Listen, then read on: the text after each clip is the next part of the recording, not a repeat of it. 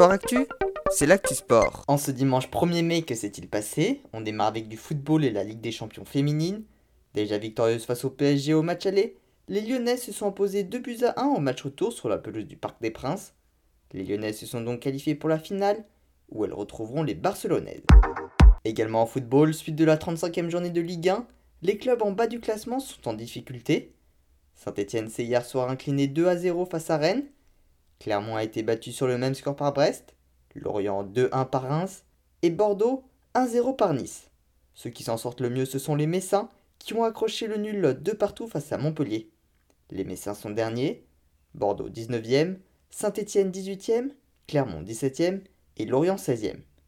La belle performance du jour concerne 3 qui s'est imposé 3 à 0 face à Lille.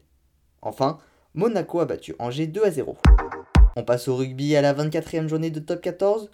Toulouse a battu La Rochelle 23 à 16 et passe donc 6ème, juste devant les Rochelais. Les places qualificatives pour les phases finales se joueront donc à peu de points. En cyclisme, 5ème et dernière étape du Tour de Romandie, avec un contre-la-montre de 16 km. Victoire du russe Alexander Zlazov de la Gros, qui remporte donc le général. Le maire français a été Thibaut Pinot, qui est arrivé 6ème à 1 minute 07. Au classement général, il termine 13ème. En MotoGP, le Grand Prix d'Espagne, parti en pole position, Francesco Bagnaia s'est imposé. Parti deuxième, Fabio Quartararo a conservé sa place et est désormais seul en tête au classement des pilotes. Johan Zarco, lui, a dû abandonner.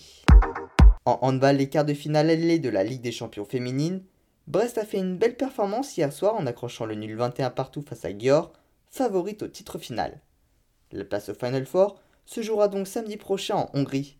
Les Messines sont quant à elles déjà qualifiées pour le Final Four, puisqu'elles devaient affronter le club russe de Rostov, qui a été évincé de la compétition.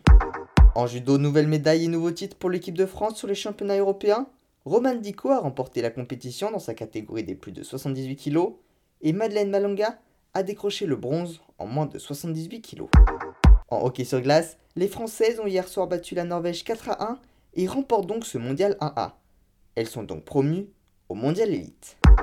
Enfin en athlétisme, Emma Klipfel a pris la deuxième place du 20 km marche du meeting de Girocourt sur Vraine en 2h02 46, juste derrière Alexia Baudin, et s'est donc qualifiée pour les championnats de France. Voilà pour les actualités du jour, à demain dans Sport Actif.